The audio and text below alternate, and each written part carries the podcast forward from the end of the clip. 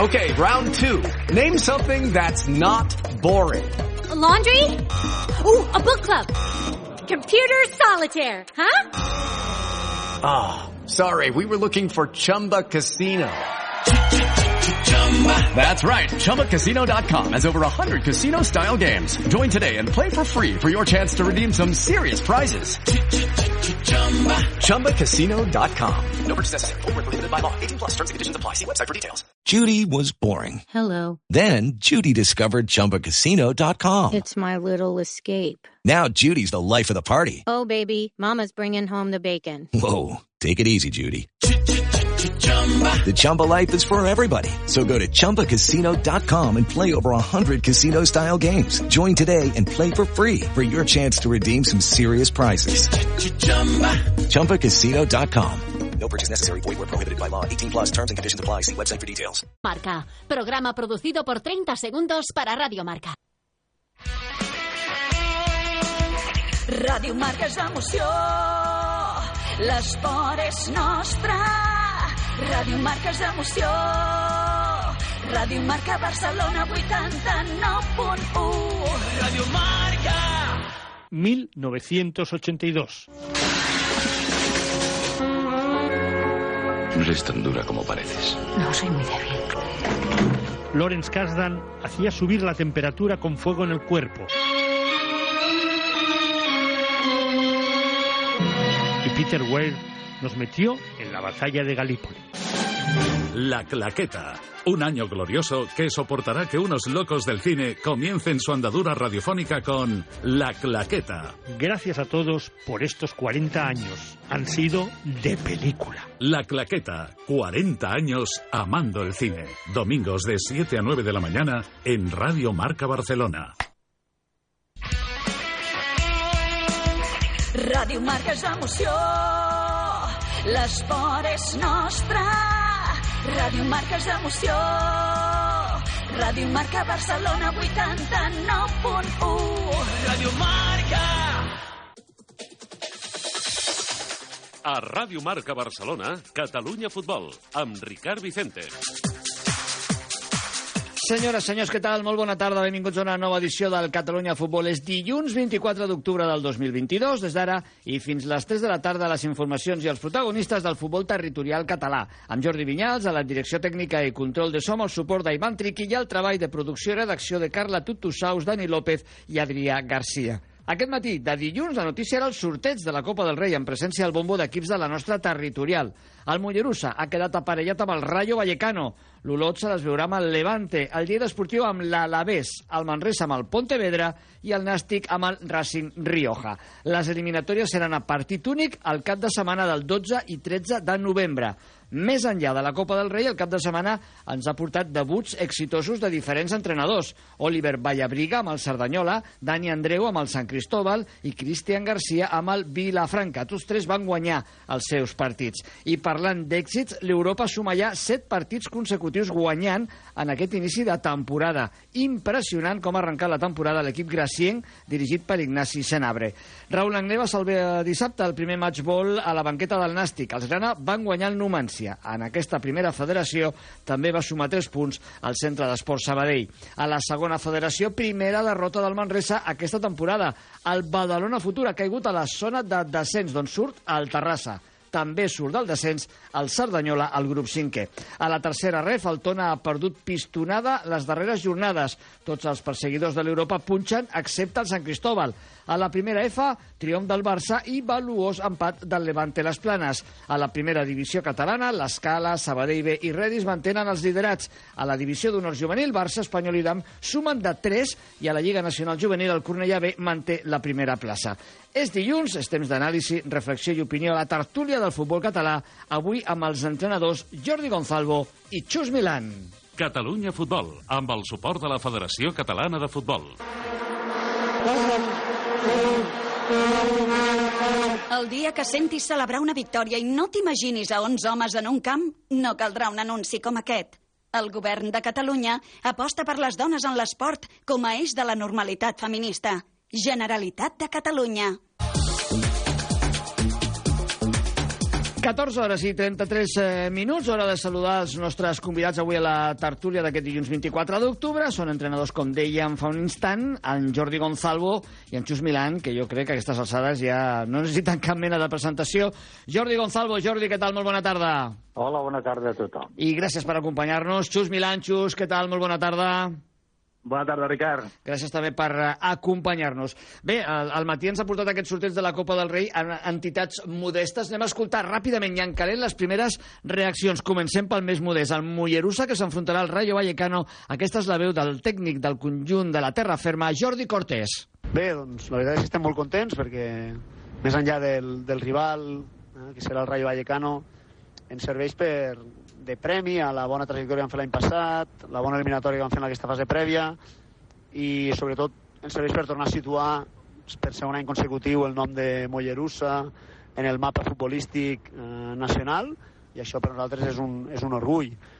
I en quant al rival, tots volíem, segur, algun equip doncs, d'aquests que està competint a Europa, un, algun dels cocos no, de la primera divisió, aquestes són les primeres reaccions del Jordi Cortés després de conèixer el resultat del sorteig. L'Olot es veurà a les cares amb el Llevant, un Llevant on havia jugat a l'actual jugador de l'Olot, Jordi Xumetra. Llevant, bueno, partit especial, sobretot eh, per mi. Vaig passar-hi tres anys eh, molt agradables allà, content perquè podré veure i recordar velles batalles amb gent pues, que està dins del club, de jugadors pues, queden queden pocs o si no cap des de la meva època i res, content sobretot per això, no? Ens ha tocat un equip de segona A però en plantilla de, de primera divisió amb el clar objectiu de, de pujar a, a primera divisió. El Levante, un equip que estava a primera l'any passat, com l'Alavés, el rival del Lleida Esportiu. Escoltem el seu director tècnic, Cristóbal Fernández. Sí, bueno, pues lo valoro muy positivamente, ¿no? Porque al final es una ilusión tremenda para toda la ciudad y para el club volver a, esta competición, a la Copa del Rey. Y yo valoro muy positivamente que nos haya tocado un equipo recién descendido de Primera División y con mucha ganas, mucha ilusión, no tenemos ninguna presión y a disfrutar. El Nàstic, com dèiem, se les Racing Rioja i el Manresa se les veurà amb el Pontevedra al Congost. Capità del Manresa, Gerard Puig-Oriol Pucci. Acabem de sortir del sorteig i la veritat que molt contents eh, poder, ser, poder estar en un sorteig així doncs, per un club com nosaltres que, que fa 3 anys i mig estava primera catalana doncs és un orgull i veure'ns aquí entre els millors de, de tot Espanya doncs és, és tot un privilegi.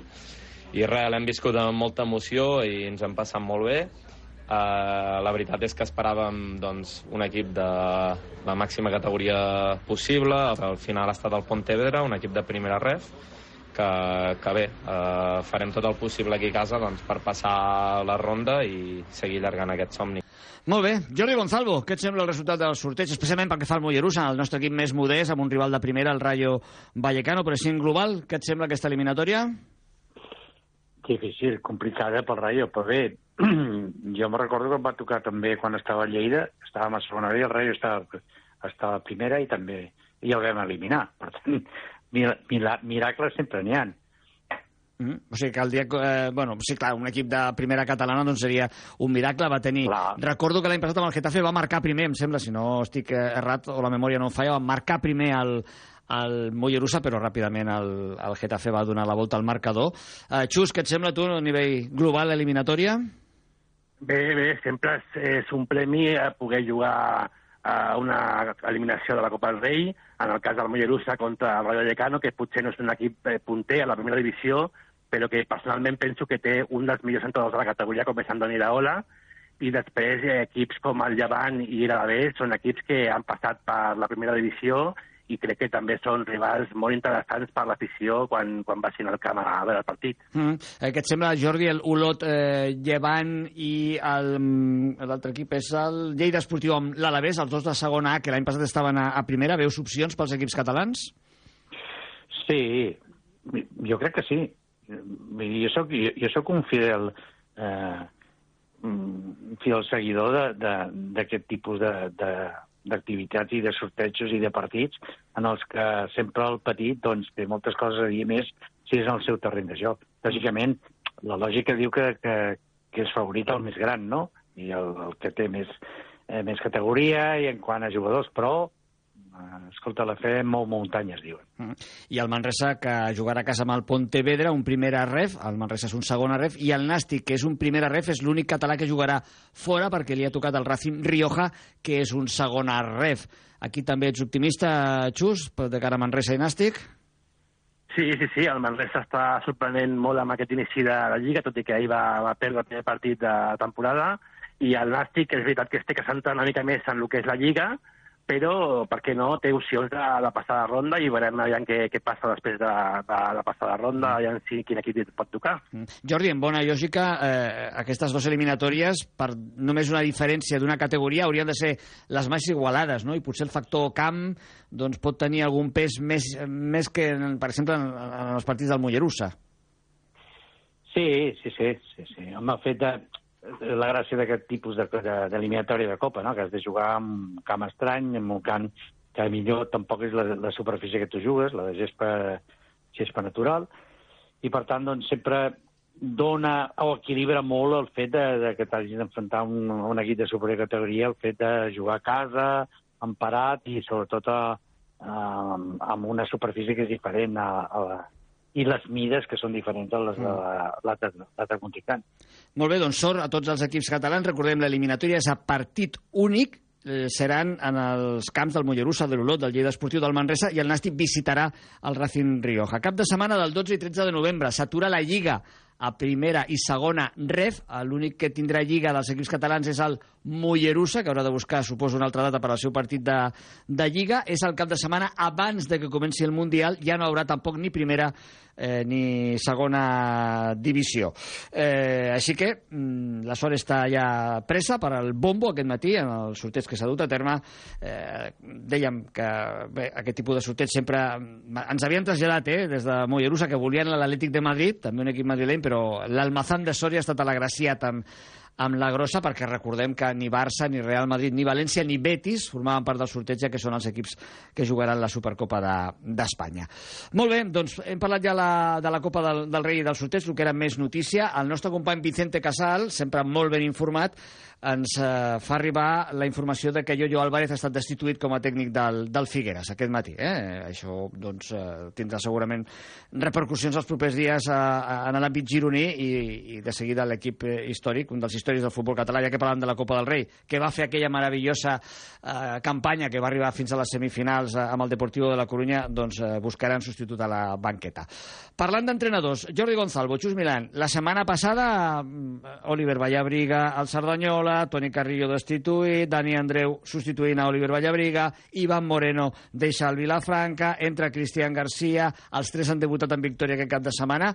Uh, ostres, Jordi, no recordava jo feia temps una setmana tan moguda en quant a banquetes. Sí, tant a l'inici de la temporada. Mm. Efectivament, així és, no?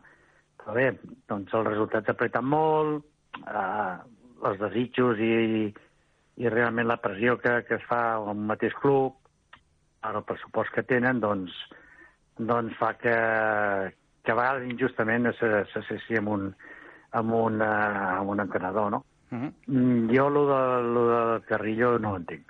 Ni ho entendré. Després, el, el que passa, és, això sí cert, igual que Moreno, tants anys en un, en un club, en un club, és com si fos teu... 15 a un i 9 l'altre, eh? Sí, sí, uh-huh. és com si fos teu, no? Però a vegades has de pensar que, que, que es portes moltes temporades i que un dia o altre s'ha d'acabar això, no? Que no s'hagi d'acabar així, per descomptat, no? Eh, però sempre jo em fico en la pell de, dels entrenadors. Els entrenadors diuen, no, em sento a gust, em sento amb forces, eh, domino la situació, és un club que em, que em vol, eh, és una plantilla que, que em sento molt, molt, molt il·lusionat, o sigui, molt, molt realitzat, i a vegades no penses en l'altra part, no? Que dir, bueno, un dia i si em va malament, doncs que és millor sortir per la porta bona o per la porta dolenta. Mm. Bueno, una, manera...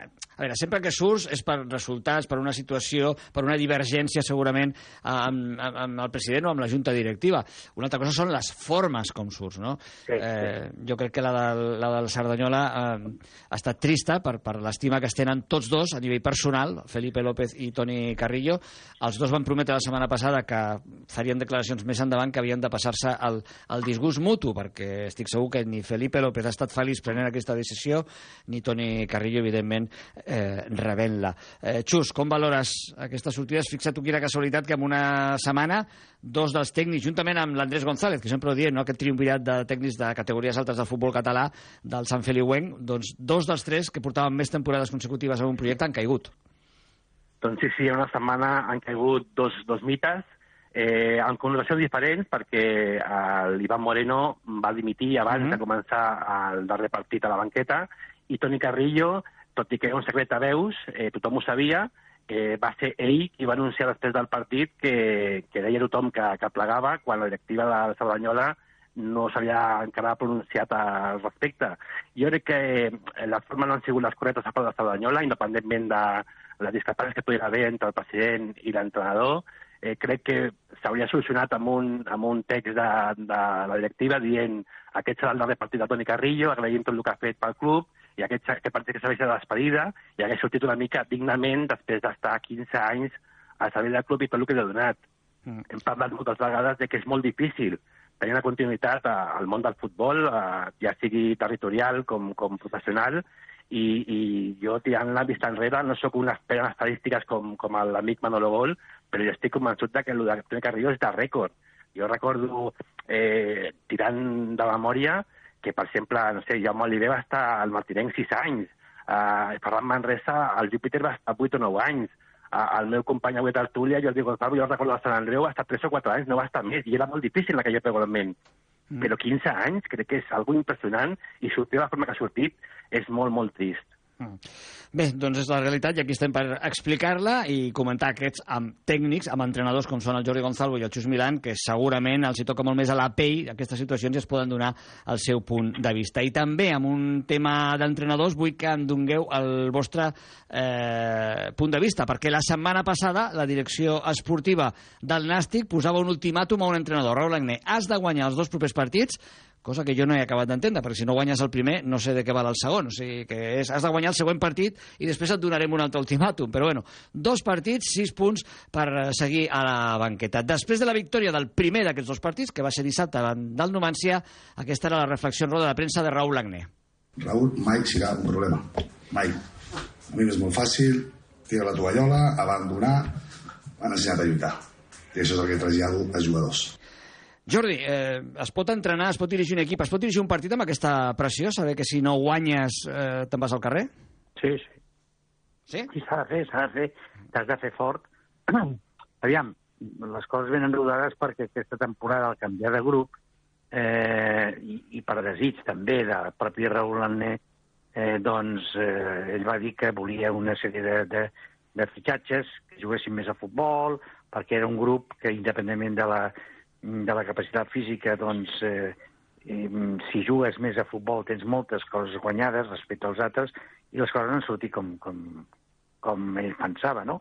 Ni tampoc els jugadors doncs, han sortit com, com pensava l'entrenador o el club o la manera de jugar d'aquest entrenador, no? Per tant, doncs, eh, aquí ja tenia un, un punt desfavorable, regulant no? És, eh, és un entrenador doncs, doncs, que treballa molt bé defensivament i ofensivament doncs, eh, l'equip sempre, des de que ha estat ell, sempre ha tirat enrere, s'ha reforçat molt bé defensivament, mm, pensa que el Nàstic no necessita més d'un gol per, per estar minuts i minuts en tancar pràcticament la seva àrea i, i, i, i defensar aquest mínim resultat. No? Mm. I, a, I a vegades aquest concepte del resultadisme és eh, bo, però també és contraproduent, perquè jo hi he estat a Tarragona, i Tarragona, independentment del resultat, vols, volen que juguis a futbol. I potser aquesta, eh, aquesta, aquesta marxa que ha tingut Raúl Anné doncs no ha acabat de, de funcionar o no està acabant de funcionar. Mm. Eh, el que sí que és cert és que en els últims partits jo també em poso la pell de Raúl, en el sentit que el que, el que vols, amb la situació en la que estàs, estàs a baix, estàs molt pressionat, el que vols és guanyar com sigui i sortir de la part de baix, no? És a dir, una victòria per la mínima, encara que no juguis, és boníssima. Quan sur, per sortir d'una- minicrisi o d'una crisi, eh, és guanyar per 1 a 0 i com sigui, no? Però el que passa és que a vegades, doncs, eh, això eh, es fa massa assíduament, no? I mm. tampoc és bo. Mm. Eh, Xus. Bé, la trajectòria de Raúl Agné ja l'any passat va ser força irregular i es va parlar molt de la possible exclusió fins al final que va aconseguir ficar-se al playoff i aquest any suposo que la directiva eh, ha donat aquest ultimàtum per no estar patint millor fins a final de temporada per aconseguir els objectius. La lectura positiva, doncs, que els jugadors l'altre dia van sortir a totes, van demostrar que estaven amb el míster, va ser una victòria molt treballada, molt patida, i esperem que això serveixi, tot i la pressió que això suposa, eh, un increment en el bon joc de, de l'equip de Raúl Agné i que tirin endavant i que, i que salvin aquesta situació i que comencin a pujar llocs a la classificació. També va guanyar el Sabadell en aquesta jornada de la primera ref, va empatar el Cornellà i va perdre el Barça Atlètic, el Nàstic, i per tant Raúl Agnès se la juga en el proper partit, que és el segon d'aquest ultimàtum, el proper cap de setmana amb la Societat Deportiva Logroñés a domicili. La resta d'equips catalans tindrem el derbi entre el Barça Atlètic i el Cornellà, mentre que el Sabadell visitarà a la Núcia. Ara mateix el Cornellà és el millor equip classificat català en aquest grup 2 de la primera ref. Anem ràpidament cap a la segona ref, una miqueta d'ubicació general perquè eh, va perdre l'Espanyol B, va perdre la Penya Deportiva, va perdre el Manresa, això li ha donat més aire al Teruel, que sí que va guanyar al capdavant de la classificació, la Penya Deportiva i el Manresa, primera derrota aquesta temporada. Eh, Jordi, una visió d'aquesta jornada a la segona ref. Molt igualada. La veritat és que, en principi, tots els, eh, els equips de la zona valenciana pues, són, són outsiders, no? Sobretot perquè eh, es gasten diners i tenen bones plantilles. Eh, bé, el Terol és l'única l'únic que, surt d'aquest pronòstic, no? De qualsevol manera, l'Espanyol B, doncs, eh, bueno, està, està molt ben classificat, va a quatre punts, però eh, el que sí que és cert és que porta una ratxa amb Luis Blanco bastant bona. Una mica, amb algun partit una mica irregular. Manresa a mi m'està sorprenent favorablement. Ferran Costa doncs, és un, un entrenador que ja ha demostrat amb, no solament amb l'ascens, sinó amb aquesta plantilla, que pot jugar perfectament en aquesta categoria. I la resta, bueno, doncs ja sabem els problemes de llei d'escrutiu, que continuen, però almenys hi ha una unanimitat eh, de, de tota la ciutat en què Lleida ha de, ha de persistir, no? El Prat, pues, doncs, eh, va començar malament, està bastant bé, està situat en una, això, amb una bona d'això, i els tres de baix, mm, doncs, no ens agradaria veure'l, no? Sobretot mm. en el futur, que ha fitxat pues, m- molt bons jugadors, boníssims, que li està costant molt acoplar-los, Oriol Alzina, i per tant, doncs, eh, sorprenentment, els veus amb zona de descens, igual que l'Olot, que, que, que, que amb el, el seu entrenador, amb el Mànix, doncs és un equip molt agarrit, molt, molt d'aquest grup, però en canvi els resultats no, no li acompanyen. I el Terrassa, doncs, jo esperava que estigués més a dalt, la veritat. Mm. Bé, a veure si aquest punt d'inflexió després de derrotar l'Olot 0-3 és, és eh, un ascensor, eh, del que ara parlarem, el nostre ascensor que ens acompanya sovint aquí a diari en el Catalunya Futbol, doncs, eh, doncs el porta o el va portant cap a, cap a dalt. Xus, què t'ha semblat la jornada a la, a la segona federació pels equips catalans del grup 3? Bueno, de, per part del, del Badalona, el punt negre que ja porta eh, un punt de 15 possibles, després de començar molt bé, està fent una davallada important i s'està complicant una mica el tema a la categoria. Uh, un partit que hi havia clau, com era l'Olot Terrassa, eh, ho va saldar satisfactòriament al Terrassa amb golejada 0-3 i esperem que, que demostri a partir d'ara el potencial que té uh, a l'equip de Jordi López eh, el Manresa, que tot i perdre està fent la, la sorpresa i la revelació de la, de la temporada, que ningú hagués dit que en vuit jornades hagués arribat la, la primera derrota ara a la vuitena jornada, i el resultat del plat espanyol no em sorprèn ni per una banda ni per l'altra. Crec que l'Espanyol és un equip que estarà lluitant per jocs de dalt i el plat que és un equip capaç de guanyar a qualsevol rival. Per tant, eh, per la resta tot, tot correcte i tot, tot ha estat normal. Mm. Una dada curiosa del plat és que encara 8 jornades no ha empatat cap partit, 4 victòries i 4 derrotes. La propera jornada, el proper cap de setmana, l'Espanyol visita l'Atlètic Saguntino, el Lleida Esportiu s'enfrontarà al Olot, el Manresa rep a l'Alcira, el Badalona Futur es desplaça per jugar al camp de l'Ebro, el Prat es desplaça per jugar al camp del líder, del Teruel, i el Terrassa jugaran en l'Olímpic Egarent davant del Saragossa B. El Cerdanyola rebrà el Còria en el grup 5è amb una nova jornada ja més tranquil·la la classificació després de les victòries amb Toni Carrillo davant la gimnàstica segoviana i aquest cap de setmana el Don Benito amb Oliver Vallabriga doncs ha sortit de moment del descens a l'equip Vallèsà. Anem cap a la tercera divisió i aquí, senyors, Jordi Gonzalvo s'ha de parlar de la setena victòria consecutiva de l'Europa que està puf, doncs, batent marques, eh? Espectacular, la veritat. Bé, jo crec que Ignasi Sanabra coneix perfectament a l'Europa, eh, no solament de, des, de, des que estava en el juvenil, sinó ja seguia la trajectòria. I jo crec que ha format un bon conjunt, molt col·lectiu, molt, molt jugant a, el que fent de, del camp de, mm, de l'Europa un fortí i sobretot sent molt resultadista fora, eh, però realment sorprenent, sorprenent favorablement. Eh? Mm. Jo crec que és l'any de l'Europa, no se li pot escapar. Eh, o sigui que per aquí no, no, no hi ha cap problema. El problema és, eh, independentment de l'Europa, veus la part, l'últim classificat, que és el Badalona, i dius, ostres, tu, el Badalona que ha apostat per dos equips, per dos projectes i tal i qual, que s'han gastat molts diners i que, i que en jo, i tots dos estan a la cua. Mm. A dia d'avui sí és, sí, sí. Mm. Eh. Molt bé, doncs els grans rivals d'Europa, que podien ser el Sant Andreu i l'Hospitalet, van punxar aquest cap de setmana. De fet, dels perseguidors, aquell grup d'equips que tenien 11 punts, només ha guanyat el Sant Cristóbal en duel directe amb l'Hospitalet i suma 14 i manté el 7 de diferència amb, amb l'Europa, que amb la resta va augmentant diferències. Xus, lo dels graciencs, espectacular impressionant, impressionant. L'inici aquest de 7 partits, 7 victòries, està sent algo històric. De fet, l'altre dia comentaves crec que han igualat ja el rècord de Juan Moscoso amb aquesta setena victòria sí. i, i tenen ja, suposo, ganes de guanyar la vuitena per, per superar el rècord. A l'Europa diuen, com... diuen en la, en la veu petita també alguns eh, que venen de les dues victòries últimes de les dues jornades de, de l'any passat, però clar, no eren a tercera divisió. Clar, però bueno, clar. com a victòries, les dues últimes i set serien nou consecutives, però bueno, ens centrem en l'inici a tercera, que són set, Xus. Sí, sí, sí, pues, com et dic, molt de mèrit per l'equip de Gràcia i després també destacar en aquesta jornada el tercer empat consecutiu de Sant Andreu, que va començar malament amb una derrota, es va refer i ara tenir només 3, 3 punts de, de no possibles fa que estigui una mica a contracorrent d'una Europa infal·lible i no ha de punxar més perquè si no se li pot complicar la cosa. Mm. A 9 punts ara mateix al Sant Andreu i a 10 l'Hospitalet de, de l'Europa. Per tant, l'Europa ha agafat oxigen, motxilla per mals temps, que jo parlo amb l'entorn de l'Europa i em diuen que segur que arribaran mals temps, que segur que arribaran uh, mals temps. Eh, bé, reacció del Vilafranca, estrena de Cristian García a la banqueta, victòria tona per un gol a dos. Eh, Jordi, el, aquest cap de setmana s'ha complert allò d'entrenador nou, victòria segura, eh? Sí, sí, sí. Bueno, és l'efecte efervescència, no?, que, que diuen, i a més, jo he tingut a Cristian García com a jugador del Terrassa i sé, i sé com és ell, no?, a l'hora de motivar, i ara per si com a jugador, doncs era un, un jugador molt, molt complet, molt polivalent, però a part d'això és que tenia molt caràcter, tenia molta, molta personalitat i molta agressivitat en el joc, no?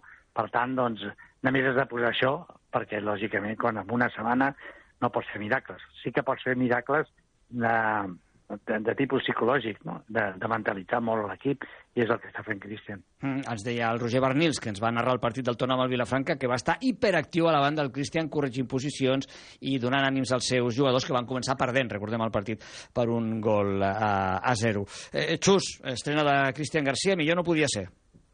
Doncs sí, sí, sí, no només de Cristian Garcia, de... de l'Oliver, del Dani Andreu, sí, sí. I exacte, de l'Oliver al Sabanyola, la veritat que, com deies tu, s'ha complert aquesta dita d'entrar de l'àrbitre segura, 3 a 3, i bueno, esperem que sigui també un, un revulsiu el fet de que hagin canviat entrenadors per saber, per, per sortir una mica d'aquesta eh, mala batalla soldats que portaven fins ara, perquè el Vilafranca sempre ha sigut un equip històric en aquesta categoria i últimament ja l'any passat i aquest no, no acabaven de, de rotllar bé les coses. Mm. Vilafranca, Poble de Mafumet, Fundació Grama Tona, Girona B Paralada, Muntanyesa Sants, Vilassar de Mar Sant Cristóbal, Hospitalet Badalona, Europa Rapitenca buscant la vuitena a l'Europa i Sant Andreu Castelldefels els partits de la propera jornada. Nosaltres aquí al Catalunya Futbol sempre, sempre, sempre acompanyats del millor ascensor del mercat, en Inter. El 90% de los patrocinios en Inter están relacionados con el deporte. Valores como el esfuerzo, la pasión, el planteamiento de objetivos y el trabajo en equipo son también los valores del Inter. Por ese motivo, el Inter fomenta y apoya a los equipos territoriales, aquellos que llevan el nombre de los municipios, barrios o entidades a los que representan, aquellos que se sienten orgullosos de luchar por su club y por un sueño. Creemos en los sueños, creemos en el territorio en Inter, creemos en ti. Territorio en Inter. En Inter Ascensores. 900 365 007. Marcar gol es importante. Salvar vida lo es mucho más.